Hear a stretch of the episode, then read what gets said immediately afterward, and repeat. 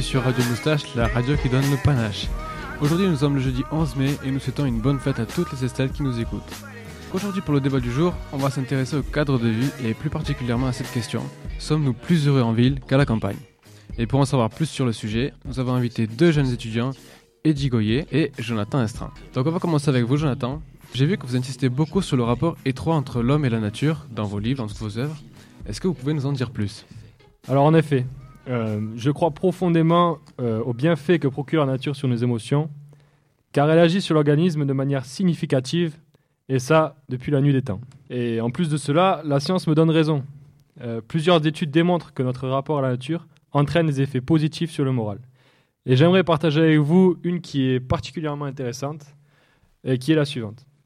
En fait, les scientifiques ont, réuni deux groupes à partir d'un échantillon de 280 personnes. Et sur ces deux groupes, ils en ont invité un à aller vivre uniquement en ville. Ils les ont forcés à aller vivre en ville pendant un certain moment. Et l'autre groupe est allé obligé, euh, est- a été obligé de vivre en nature. Et après avoir étudié leurs résultats, ils ont changé les groupes. C'est-à-dire que les groupes qui habitaient en ville sont partis euh, vivre euh, dans la nature et, vice-versa. Et les scientifiques ont fait alors une remarque étonnante, dont les résultats sont plutôt frappants. Ils ont découvert que le groupe qui habite en forêt avait forcément un pouls, une pression artérielle et un taux de cortisol statistiquement plus bas que lorsque ce même groupe habitait en ville. Et cela, je pense, euh, résume bien la nécessité de vivre proche de la nature. Eddie, vous, vous êtes plutôt un partisan de la proximité et notamment des commodités que l'on trouve en ville. Effectivement, je pense que l'idée d'avoir à proximité tous nos besoins est une chose essentielle dans notre cadre de vie. En ville, nous trouvons presque tout dans un petit secteur. Le manque est une chose vite rétablie. Regardez en campagne, il vous manque juste une bouteille de lait, vous êtes obligé de prendre la voiture, ce qui est bien plus contraignant. Euh, Jonathan, l'autre point que vous évoquez souvent dans vos recherches, c'est le coût de la vie. Absolument. Et je soutiens que le coût de la vie est bien moins cher en zone rurale. Et c'est là, je pense, un élément essentiel à prendre en compte si on hésite encore à rester citadin ou venir vivre à la campagne. Et voici un exemple frappant. Le prix d'un 20 mètres carrés à Paris coûte en moyenne 200 000 euros.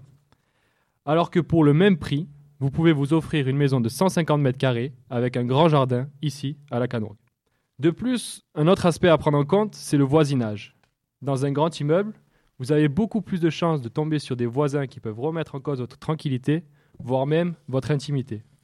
S'entasser dans des boîtes de conserve à un prix exorbitant n'a jamais rendu heureux personne. Pour vous, Eddie, vos idées divergent. Vous savez, d'après une étude menée par les chercheurs de l'université de Loughborough, la vie à la campagne est 20% plus chère que la vie en ville. Le coût de la vie, en plus des salaires moins élevés, rend la vie plus difficile à la campagne. De nombreuses familles vivant dans les zones rurales ont du mal à payer l'essentiel. Le coût élevé des carburants pour se déplacer est susceptible d'être un- l'un des problèmes les plus importants.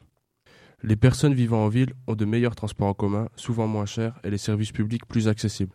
Cela joue forcément un rôle sur notre cadre de vie. Ah oui, d'autant plus que vous parlez d'opportunités professionnelles plus importantes en ville. Effectivement, les opportunités pour évoluer dans notre profession sont grandement supérieures à celles de la campagne, du fait que les infrastructures des entreprises soient souvent plus grandes, donc plus d'emplois, c'est-à-dire plus de chances de monter de grade. C'est pour cela que beaucoup de gens sont appelés à venir travailler en ville, car le travail se trouve en ville et non à la campagne. Alors changeons maintenant de thématique et parlons de sécurité avec vous, Jonathan. Parler de sécurité, c'est un bien vaste sujet, mais en effet, j'entends ici la sécurité dans le sens de criminalité, de délinquance. C'est également un facteur important. Si on regarde le taux de criminalité dans nos villes en France, on arrive à 166 crimes pour 1000 habitants pour des zones comme euh, à Saint-Denis, mais également 122 et 114 crimes pour 1000 habitants en Avignon ou à Nîmes pour rester plus proche de chez nous. Ces crimes, ce sont des viols, des agressions ou encore des cambriolages. Pour que les parents soient plus sereins lorsque leurs enfants ne sont pas chez eux, il est certain qu'il serait mieux à la campagne où ces taux de criminalité sont beaucoup plus faibles. Donc pour terminer, comme on fait pour chaque débat dans cette émission, on vous laisse carte blanche à tous les deux pour revenir sur un point fort de vos thèses que vous souhaitez développer ou compléter. Et on commence par vous, Eddy. Moi, j'aimerais revenir sur un point fort que j'ai évoqué précédemment, c'est la proximité. J'ai d'ailleurs oublié de vous parler de la facilité de trouver des hôpitaux. Ceci est pour moi primordial. Par exemple, euh, les secours se déplacent plus vite, ce qui donne un sentiment de protection, de sûreté quand on vit en ville. Pour revenir à la proximité, le fait d'avoir plus d'accessibilité aux loisirs, aux événements, aux centres culturels ou encore au sport, je pense que ce fait influence grandement notre environnement, ce qui donne plus de structure pour arriver à être heureux. Euh, Jonathan, vous avez également un carte blanche, allez-y. J'aimerais insister sur le fait qu'il est important de penser à sa santé d'abord. Sa santé mentale et émotionnelle. Et d'éviter le stress ainsi que toute l'anxiété que provoque la vie citadine à cause de la pollution qui fatigue notre organisme, de la délinquance qui nous préoccupe lorsque l'on rentre seul et tard le soir, et du bruit causé par toute cette agitation et de ce mode de vie trop rapide dans lequel on oublie de vivre. Un conseil, mes amis, mettons-nous au vert et soyons heureux.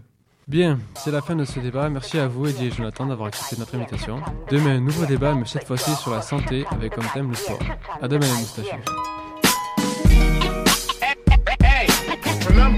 Remember, re- remember, man. Fucking warriors. Fucking warriors.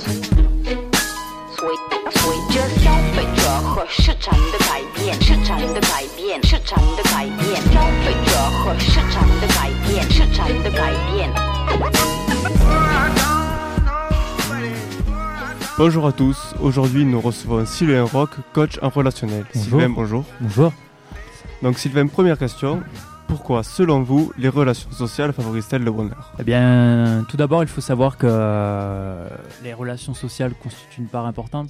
C'est-à-dire que beaucoup de personnes euh, que j'ai pu interroger durant ma, ma carrière prétendent que les relations qu'elles ont, qu'elles entretiennent avec euh, les personnes que- qu'elles aiment, leurs amis, famille, euh, amour, etc. Toutes ces personnes-là constituent leur bonheur en fait. D'autres éléments sont présents, mais c'est la majorité. Quelle est la place euh, des relations dans votre propre vision du bonheur? J'ai à peu près la même que les autres, c'est-à-dire que quand je suis tout seul, bon, c'est bien d'avoir un petit moment à soi, mais on est quand même bien mieux accompagné avec ses amis, euh, pouvoir Absolument. discuter de, de sujets qui nous rassemblent. euh, Très bien, très bien. Donc on entend euh, souvent certaines personnes nous dire que les relations ne constituent pas pour elles le bonheur.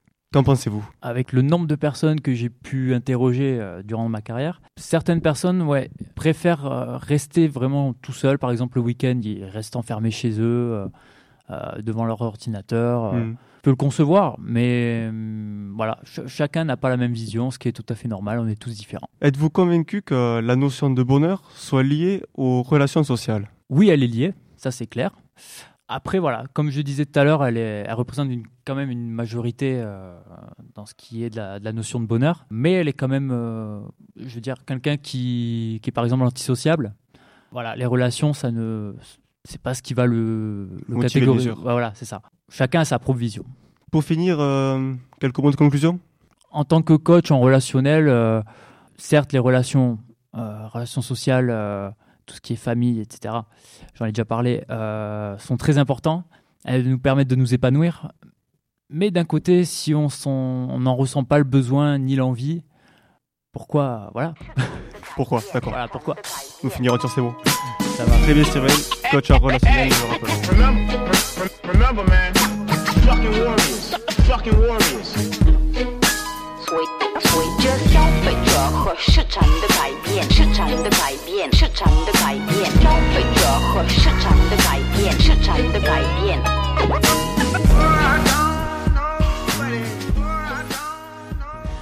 Bonjour à tous, aujourd'hui on se retrouve pour notre nouvelle thématique, le bonheur.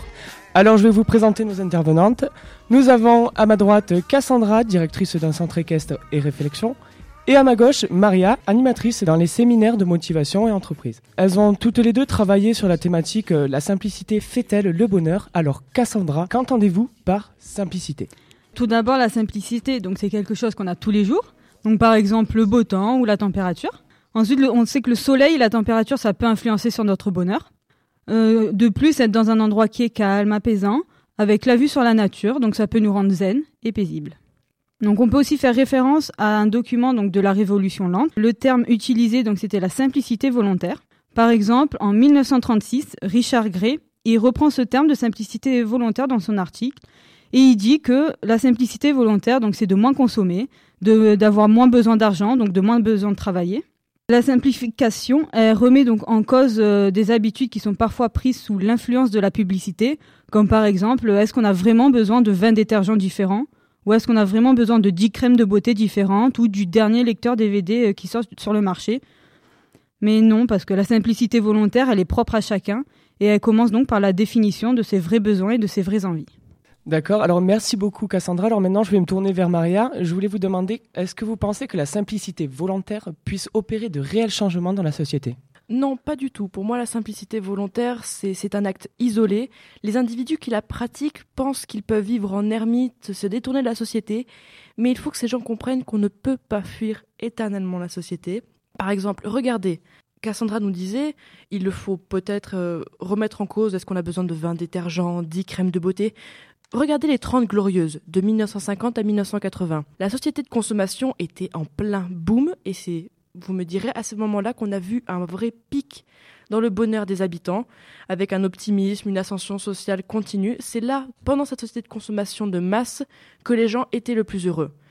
Par exemple, si vous ne me croyez pas, regardez les Paris Match de, de 1955 ou Jour de France de 1958.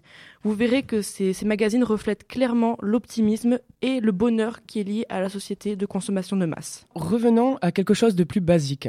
Pourrait-on appliquer cette idée de simplicité euh, au sein de la famille, Cassandra? Donc tout d'abord, quand on parle de famille, c'est des parents et des enfants. Ensuite, ça peut nous paraître simpliste, mais c'est quand même primordial. Nos enfants, ils ont besoin donc de nous voir heureux pour qu'ils puissent s'épanouir et grandir normalement. Ensuite, on peut prendre par exemple la référence d'Amélie Bloch, donc pour le bonheur en famille, qui passe par notre quotidien, donc la famille, le travail, il y a aussi les amis et le loisir. Il est donc aussi important d'identifier donc l'activité professionnelle euh, dans laquelle on va s'épanouir pour pratiquer les loisirs que nous aimons, qu'on puisse partager de bons moments avec nos amis, no- notre famille. Et c'est grâce à notre capacité à raisonner qu'on va pouvoir s'orienter pour pouvoir donner un sens à notre vie. De plus, euh, le sens qu'on va donner à notre vie, ça va être euh, avec des objectifs vers lesquels on va vouloir y aller et qui vont donc nous permettre de nous sentir heureux.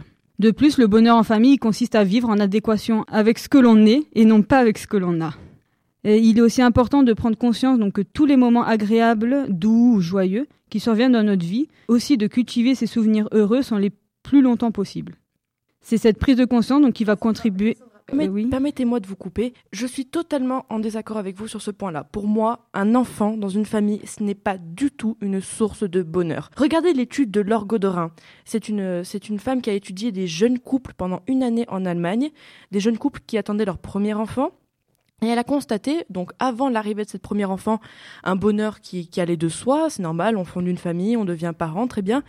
Et elle a voulu savoir quel était leur, euh, leur bonheur suite à la naissance de l'enfant. Et elle a constaté une baisse très nette du bonheur euh, liée à l'arrivée du premier enfant. Et en plus, cette baisse est durable, elle est constante. Donc, en plus, on, le sait tous très bien, le premier enfant, c'est celui auquel on ne fait plus attention. Ça a une influence réelle sur la santé. On dort moins, on est anxieux, c'est une source de stress. Un enfant, pour moi, ça ne peut pas être une source de bonheur. Et même si en allant de votre côté, que l'enfant pourrait être une source de bonheur, au fil du temps, tout, toutes les études montrent une, une déclinaison du bonheur des parents. Pour moi, vraiment, comprenez-le, l'enfant n'est pas une source de bonheur durable. Maria, euh, hormis l'économie et la famille, que reste-t-il pour soutenir le bonheur? Le spiritisme? Quand vous dites spiritisme, je pense que vous sous-entendez le côté religieux du bonheur. Eh bien, si c'est ce que vous pensez, je vous laisse regarder euh, l'article de Laurent Testo dans, je crois que c'est le numéro 35 des sciences humaines. C'est un article qui parle très clairement de toutes les formes de religion connues aujourd'hui en masse, entre guillemets en masse, les plus connues dans notre monde. Et elle cet article montre qu'aucune religion de masse, quand je parle de masse, les plus grandes religions pratiquées, le christianisme, l'islam ou la religion juive, n'apporte un véritable bonheur. De plus, ces grosses religions ont tendance à écraser les petites religions, et ces petites religions-là amènent un bonheur peut-être plus simple. Mais comme je vous le dis auparavant, elles sont écrasées, elles ne sont pas réellement écoutées. Aujourd'hui, on pourrait se dire, bah alors autant faire du syncrétisme, vous savez, le principe de prendre ce que l'on veut dans chacune des religions pour se créer sa propre religion. Il faut faire ça. Pour moi, le côté religieux ne, vous apporte pas le bonheur. En plus, euh, vous savez, les religions, c'est, ça vous dicte des lois, ça vous dicte une éducation, ça vous arrive à, à faire des altérations. Maria, s'il vous plaît. Je suis pas d'accord avec vous là. Pour moi, ça n'implique pas de croire en rien. Par exemple, si je prends la référence des, euh, d'une référence donc de 20 choses qu'on devait abandonner pour être heureux, il faut être satisfait des décisions qu'on prend. Il faut aussi avoir confiance en soi, donc se recentrer sur nous-mêmes. Il faut être bien dans sa peau, donc en bonne santé pour pouvoir être heureux. Et surtout, il faut savoir valoriser chaque minute et aussi chaque journée en pensant comme si demain n'existait pas. Et du coup, de tirer le meilleur parti de, cette situation. Après, je suis d'accord, certaines petites religions, ils peuvent fonctionner pour amener un réel bonheur, mais amener un bonheur comme le calme, la nature ou l'acceptation de la réalité. Alors Cassandra, n'y a-t-il aucune recette au bonheur Non, il n'y a aucune formule magique pour arriver au bonheur. Il faut juste arriver à prendre conscience de la réalité. À savoir qu'on n'a qu'une seule vie. On doit donc l'accepter. On doit vivre soi-même et accepter de ne pas tout diriger. Il faut vivre authentique et surtout vivre avec ce que l'on a. Et c'est ainsi que notre débat va prendre fin. Alors je tiens à remercier Maria et Cassandra pour être venues ici et présenter. Et euh, nous nous retrouverons fucking fois. warriors. Fucking warriors. 随随着消费者和市场的改变，市场的改变，市场的改变，消费者和市场的改变，市场的改变。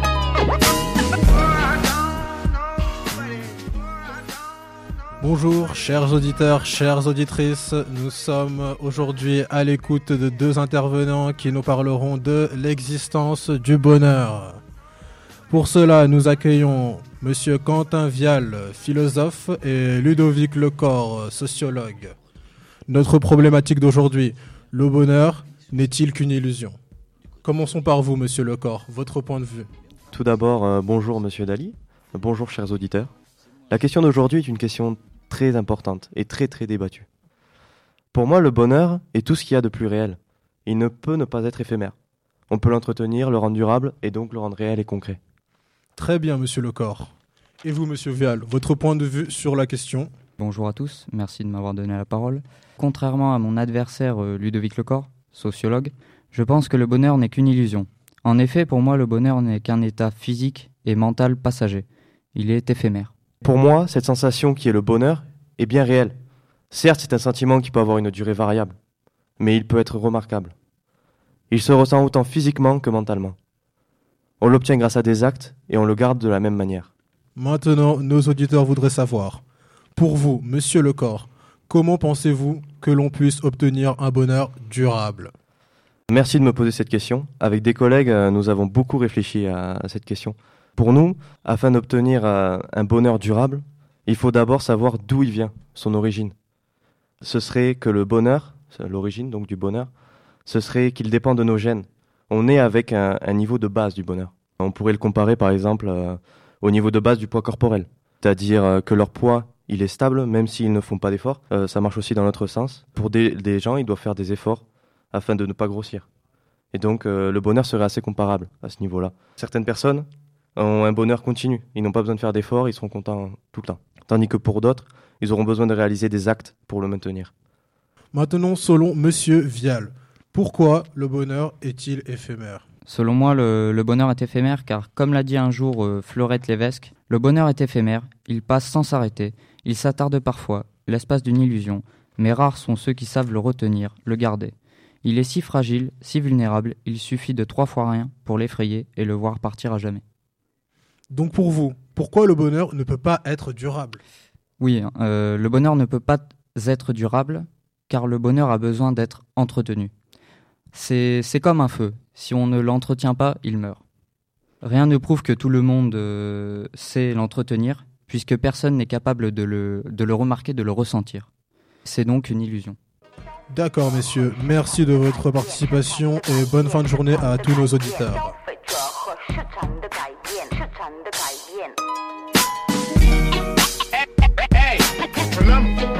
Remember, man, fucking warriors, fucking warriors. 随随着消费者和市场的改变，市场的改变，市场的改变，消费者和市场的改变，市场的改变。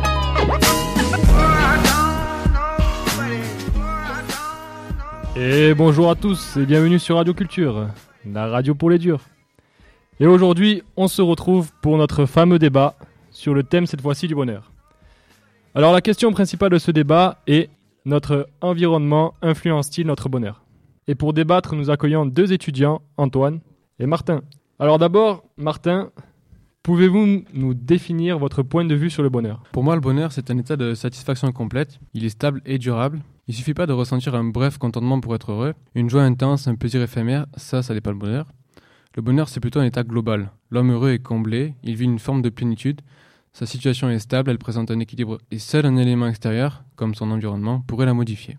Pouvez-vous nous dire euh, votre point de vue ainsi qu'un argument, Antoine? Je défends euh, la thèse selon laquelle une partie de notre environnement, au contraire, n'a pas d'influence sur le bonheur. Mon premier argument concerne l'argent. On peut dire que ce dernier ne fait pas le bonheur, mais il y contribue relativement, devrait-on ajouter. Quand on demande en effet aux habitants d'un pays s'ils sont heureux, les plus riches se déclarent généralement plus heureux que les moins riches. Mais au cours du temps, comme entre les pays, argent et bonheur ne progressent pas au même rythme. Cela est montré notamment par le revenu réel, c'est-à-dire corrigé de l'inflation par habitant, avait progressé aux États-Unis de plus de 60% entre 1946 et 1970, sans que la part des Américains s'estimant très heureux augmente dans la même proportion au cours de cette période. De plus, le pourcentage de personnes s'estimant très heureuses n'était pas systématiquement moins élevé dans les pays à niveau de revenus beaucoup plus faible. Prenons un, un, autre exemple. Un enfant vivant dans un pays pauvre, si on lui donne un ballon de foot, il sera content, il aura le sourire de pouvoir jouer avec d'autres personnes, contrairement à une personne qui habite un pays riche et qui roule dans une voiture de luxe, le visage fermé. La différence, c'est que certaines personnes ont beaucoup, mais ne sont pas spécialement heureux, contrairement à d'autres qui ont une seule petite chose avec laquelle ils s'amusent. Martin, si euh, vous souhaitez vous exprimer également Oui, alors moi, mon point de vue, c'est le contraire de celui d'Antoine, c'est que notre environnement influence notre bonheur. Euh, l'environnement, quand je dis l'environnement, c'est par exemple la famille, le sport, les vacances, la nature. Ce sont autant d'éléments qui peuvent nous rendre heureux. Euh, moi, je voudrais parler du sport. Pour moi, l'idéal, c'est de choisir une ou plusieurs activités qui nous correspondent. Elles peuvent être complémentaires et apporter un plaisir immense. Il est donc important de trouver ça ou ses propres activités de prédilection. Pour que ce concept faire du sport marche vraiment, il faut être régulier. Une séance une fois tous les trois mois, c'est bien, mais c'est loin d'être suffisant. Il faut donc se fixer des objectifs, des jours dédiés au sport, en fonction de vos plannings, que ce soit en club ou si vous faites du sport de votre côté. Je voudrais aussi parler des endorphines. Du coup, lorsqu'on pratique un sport et que l'on transpire, on se, rend, on se rend compte qu'on atteint rapidement une réelle sensation de bien-être.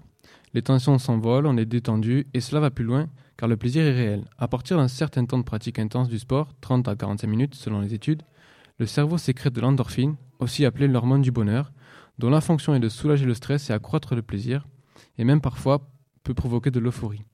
En faisant de l'exercice physique, la fabrication de l'endorphine peut être augmentée jusqu'à 5 fois la quantité normale. C'est pourquoi, par exemple, on recommande souvent aux personnes un peu déprimées, aux anciens fumeurs, anciens buveurs, etc., de faire régulièrement une activité sportive. Alors Antoine, euh, vous parlez souvent du travail euh, qui n'a aucun lien avec le bonheur. Pouvez-vous nous en dire plus? Il est vrai que la tendance à vouloir les choses que l'on n'a pas est particulièrement nuisible.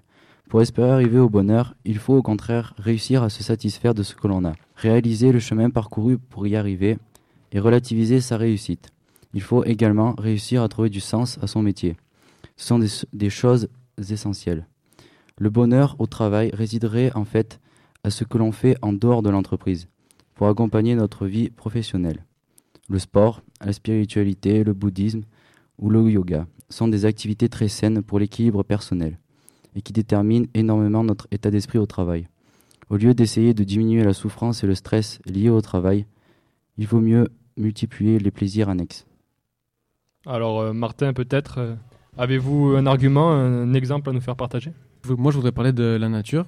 Il a été prouvé que la verdure adoucit les yeux, que la douceur des sons et des odeurs provenant de la nature relaxe le cerveau et favorise la détente. Notre santé est effectivement améliorée lorsque l'on est en contact avec un, avec un environnement naturel, et les symptômes de la dépression, conséquence d'une surcharge de stress, sont diminués. Ainsi, par exemple, les plantes, les arbres, les cours d'eau, les animaux et l'air frais ont un effet positif sur notre sens et sur notre corps. Autre exemple, l'air des villes est plus pollué, mais aussi plus chargé en microbes que l'air de la campagne, Or, une réduction de la concentration dans l'air de particules fines de à peu près 10 microgrammes par mètre cube est associée à un accroissement de l'espérance de vie de 0,6 années en moyenne. Une activité dans un espace vert est l'endroit le plus favorable pour notre santé. La ville monopolise notre attention et épuise notre cerveau. La plupart des balades dans la nature présentent des stimuli qui attirent notre attention de façon involontaire mais douce. En ville, en revanche, Les stimulations automatiques sont nombreuses et brutales. La présence d'arbres ou de prairies favorise les sentiments positifs et réduit les frustrations, les colères et le stress. Quant aux parcs publics, ils sont des lieux de convergence sociale et encouragent de cette manière l'intégration. Par exemple, les enfants hyperactifs se concentrent plus facilement après avoir joué en plein air, et plus leur aire de jeu est verte, plus leurs symptômes diminuent. Je pourrais également parler d'un troisième argument, la famille, en disant que celle que l'on fonde est notre source de bonheur numéro un, selon Jacques Lecomte, qui est président d'honneur de l'Association française et francophone de psychologie positive. Je veux dire que d'après plusieurs enquêtes, on a vu que quel que soit l'âge, le sexe, la culture, le milieu socio-économique, les ingrédients du bonheur qui ressortent en premier sont l'amour, l'amitié et la parentalité. Avoir des enfants influence notre bonheur, car même si les élever peut être assez difficile, ils donnent un sens à notre vie. Alors nous arrivons bientôt à la fin de ce débat et le dernier mot est pour vous, Antoine. Oui, il me reste en effet un dernier point à aborder, notre rapport avec les autres personnes. Si vous dépendez des autres, il arrivera un moment où vous vous rendrez compte que vous n'êtes pas vraiment heureux, car vous recherchez le bonheur des autres et non pas le vôtre. Vous cherchez le confort afin d'éviter la confrontation. Pour être heureux avec tous, mais vous êtes dans une inquiétude permanente car vous conservez tout cela sous contrôle. Arrêtez d'être vulnérable et soumis à l'opinion des autres. Vous devez croire en vous, en vos possibilités et arrêter de dépendre de l'approbation des autres et de la façon dont ils aimeraient vous voir être heureux. Vous n'avez pas besoin de tout contrôler, vous ne devez pas plaire à tout le monde. Cela est impossible et ne vous apportera que de la frustration. Voilà tout. Nous arrivons à la fin du débat. Merci euh, à nos deux invités pour euh, leur participation. Et pour ma part, je vous retrouve euh, demain, même heure, pour un nouveau débat. Au revoir. Au revoir.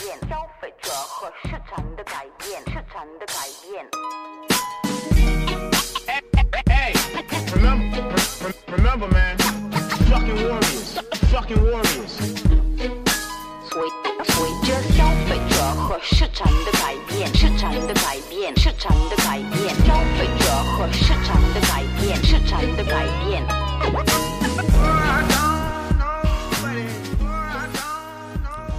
Bonjour à tous, euh, bienvenue sur Radio Bonheur. Aujourd'hui le thème s'intitule Les relations et le bonheur. Les relations nous entourent depuis de nombreuses années et nous suivront encore longtemps. Quelles en sont leurs conséquences À ma droite, Paul Camissulis pense que les relations sont favorables au bien-être de chacun.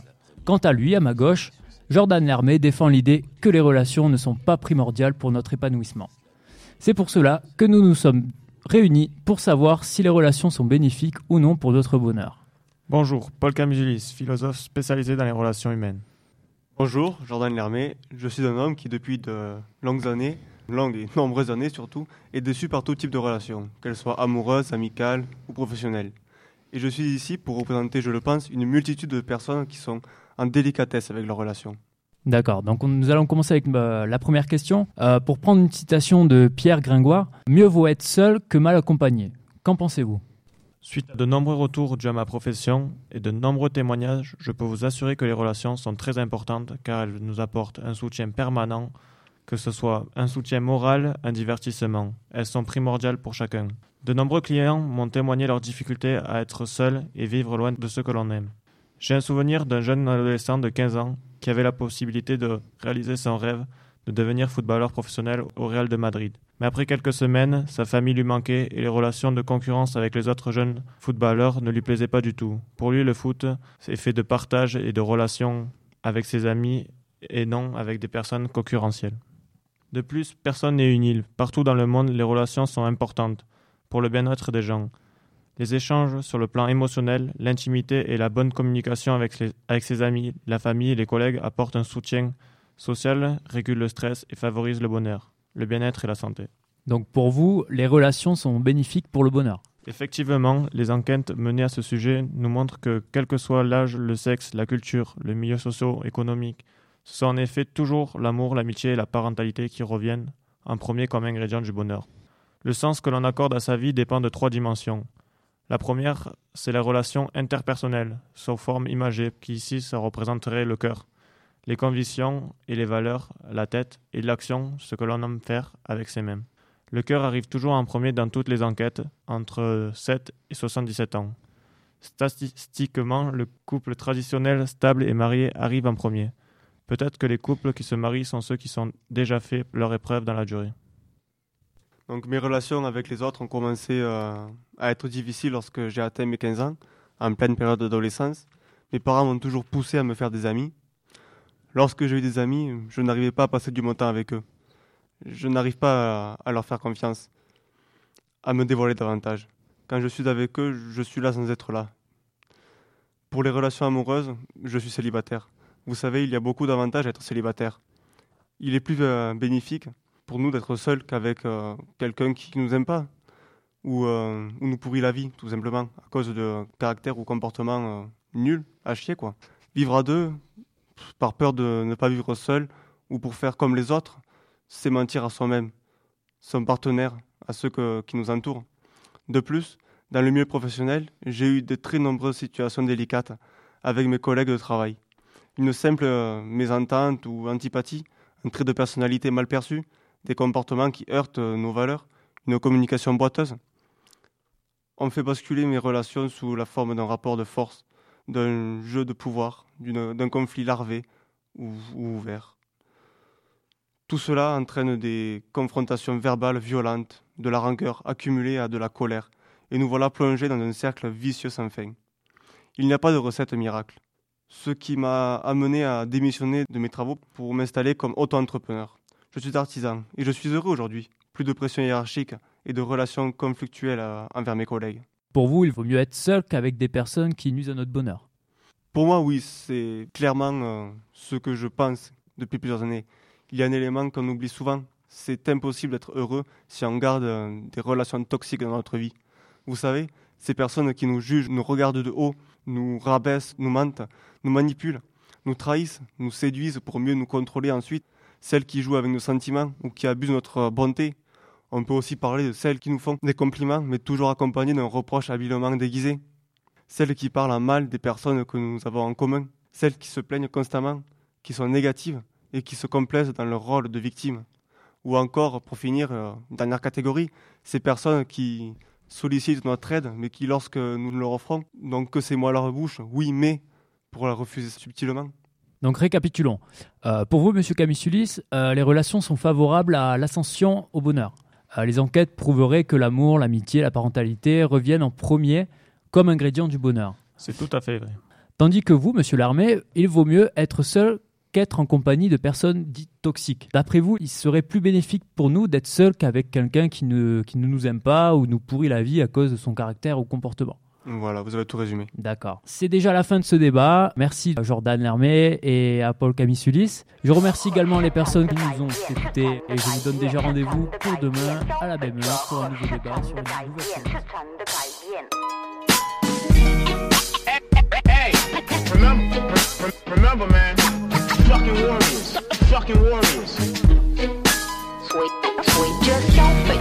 和市场的改变，市场的改变，市场的改变，消费者和市场的改变，市场的改变。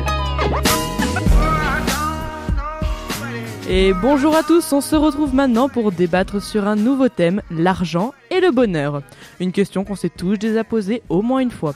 Pour commencer, je vais laisser les intervenants se présenter. Alors bonjour à tous, alors moi c'est François et je suis ici pour défendre mon point de vue. Euh, je présume que vous connaissez tous ce proverbe qui dit que l'argent ne fait pas le bonheur. Moi, franchement, je dis que c'est en partie faux. Alors bonjour, donc moi c'est Cassandra. Donc je connais bien ce proverbe, mais je ne pense pas que l'argent puisse améliorer le bonheur d'une personne. Lorsque l'on regarde dans une famille qui ne possède pas forcément les moyens de se payer des vacances ou des objets high-tech, si on leur demande de répondre à cette question, ils sont heureux. Ils répondront oui, puisqu'ils possèdent un toit et ils ont de quoi se nourrir. Chaque matin, ils se lèvent avec le sourire, appréciant ce qu'ils ont. Maintenant que nous connaissons vos points de vue sur la question, j'aurais aimé savoir, François, pourquoi êtes-vous convaincu que l'argent fait le bonheur? D'après vous, comment est-ce qu'on peut quasiment tout acheter grâce à cette source magnifique, l'argent? Avec un toit au-dessus de nous, des jouets, de la nourriture, comment faites-vous pour vous le procurer? Donc moi, l'argent fait le bonheur. Mais après avoir tout acheté, que faites-vous? Vous nourrissez votre richesse en achetant encore plus? L'argent ne fait pas le bonheur sans aucun doute. Penses-tu que l'on puisse acheter l'amour, acheter nos amis? Bien sûr que non. L'amour est quelque chose qu'on ne peut pas acheter, un sentiment personnel que l'on partage seulement avec une personne qui nous est chère. Eh, Excuse-moi, excuse-moi de te couper, mais euh, c'est certain qu'on se demande comment les riches dépensent leur argent, mais je vais te le dire, c'est simple, ils achètent des voitures, des yachts, des maisons. Se font faire des piscines, ils s'habillent chez les très bons couturiers. Mais euh, une fois tout ça acheté, ils en ont encore énormément. Prenons Cristiano Ronaldo. Même son arrière-arrière-petit-fils pourra vivre parfaitement avec l'argent de Ronaldo. Évidemment, il ne faut pas exagérer. Mais bon, qui n'aime pas vivre dans une maison, se nourrir Qui ne veut pas offrir une vie semblable et convenable à ses enfants Je comprends totalement vos idées. Cependant, Cassandra, quelle différence faites-vous entre le bonheur et le plaisir? Donc d'abord, vivant en autarcie depuis plusieurs années avec mon homme et mes deux enfants, la différence entre le bonheur et le plaisir, il est totalement clair pour moi. Les plaisirs, nos désirs nous apportent un bonheur éphémère. Et le bonheur n'est pour moi qu'un état d'âme. Après avoir satisfait un seul de nos désirs. On a souvent envie d'en satisfaire un autre et un autre, ainsi de suite. Pour finalement finir par se créer des désirs de plus en plus insensés et difficiles à obtenir. Donc prenons mon cas par exemple. En limitant mes désirs, je ne possède que ce qui me semble nécessaire à notre cadre de vie, le strict minimum, comme un jardin ou quelques poules. Salomon, donc de l'Ancien Testament, il a dit quelque chose qui ressemble à ceci. Il vaut mieux se contenter de ce que l'on a, plutôt que de toujours travailler à satisfaire nos désirs, car cela est aussi inutile que de courir après le vent. Effectivement, je pense que Cassandra a en partie raison sur ce point. Cependant, je pense que plaisir et bonheur sont intimement liés. Par exemple, je dirais que les personnes heureuses savent retarder intelligemment euh, leur plaisir pour plus tard en tirer de plus en plus en investissant, prévoyant notre avenir. Euh, je dirais que différencier bonheur et plaisir est une bonne chose, mais j'adhère vraiment pas euh, à une vision simpliste de cette différence. Par exemple, euh, j'adhère vraiment pas à cette vision le bonheur et le plaisir, c'est différent. Donc pour être heureux, évitons le plaisir. Et selon vous, François, si l'argent fait le bonheur, quel serait le salaire minimum pour être heureux? Bah, en 2012, il y a une étude euh, alors, de l'assureur euh, Scandia International qui ont permis euh, de déterminer quel montant euh, faudrait-il avoir pour être heureux. Alors en moyenne, ces 5000 personnes questionnées euh, ont répondu qu'il fallait gagner environ 125 000 dollars euh, par an pour être heureux. Mais euh, pays par pays, euh, les différences sont spectaculaires. Alors à Dubaï, le salaire, euh, rêvé, euh, le salaire rêvé est fixé à 210 000 euros par an et il n'est que de 175 000 euros à Singapour et 150 000 euros à Hong Kong. Et les Français, eux, demandent seulement euh, 90 000 euros annuels ou 7 000 euros 500 par mois. Et on a questionné aussi d'autres personnes pour savoir quelle serait la plus grande richesse pour eux. Il faudrait disposer de combien pour être riche et ils ont dit euh, 1,1 million d'euros. Oui, effectivement, ces montants varient entre chaque pays, car chacun sont différents. Les conditions de vie, des moralités, des façons de penser différentes, mais ils leur ont demandé quel serait pour eux le salaire minimum pour être heureux. Vous ne leur avez pas demandé s'ils seraient heureux sans argent? Je comprends totalement, mais aujourd'hui, l'argent fait partie intégrante de nos vies. Euh, pour euh, trouver ce bonheur, euh, certains vont se lancer dans de grandes études afin d'acquérir un statut. Pour d'autres, cela sera fonder une famille. Pour d'autres encore, ce sera passer la richesse matérielle. À chaque fois, l'idée est d'être heureux. Mais pour réaliser tout ça, comment on fait? On devient ingénieur en allant à l'école sans aide et sans argent Après ces quelques arguments que vous nous avez exposés, on peut donc dire que cette question d'argent et de bonheur reste tout de même et encore aujourd'hui une question sans réponse claire. Cassandra, François, si je vous demande de conclure sur cette thématique, que me diriez-vous? Alors, euh, en Occident, le bonheur, il est basé sur l'accomplissement, c'est-à-dire que l'on poursuit un but. Euh, cela peut être le but d'avoir une grande carrière, le but de pouvoir s'acheter une maison, le but de trouver l'amour. Ce qu'une fois après avoir accompli de nombreux efforts, euh, après avoir atteint ce but, que l'on pourra être heureux. Nous sommes toujours en quête de quelque chose avec la croyance qu'une fois obtenu ce qui est convoité avec le bonheur apparaîtra. Donc certes, c'est un besoin d'accomplir un but. En regardant cela de plus près, il est euh, facile de se rendre compte que ça ne fonctionne pas. La richesse, par exemple, n'empêchera pas une colère, une angoisse ou une peur. Alors comme cela ne marche pas, certains se mettent à nouveau en quête de quelque chose de nouveau, en espérant une nouvelle fois pouvoir ainsi y trouver le bonheur. Donc l'histoire se répète encore et encore. Donc quand est-ce que nous parvenons donc à atteindre notre but? C'est sur cette question que nous nous quittons. Je tiens à remercier Cassandra et François pour ce débat sur l'argent et le bonheur. Merci et bonne fin de journée à tous.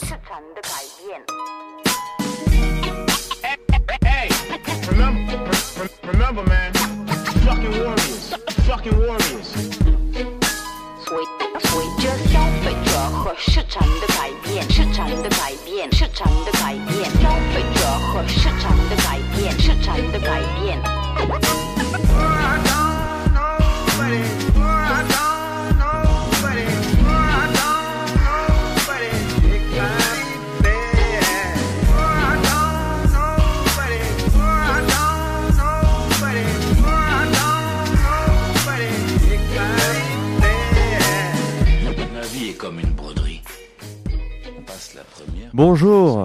Monsieur Edgar Faust, bienvenue dans On ne demande qu'à vous parler.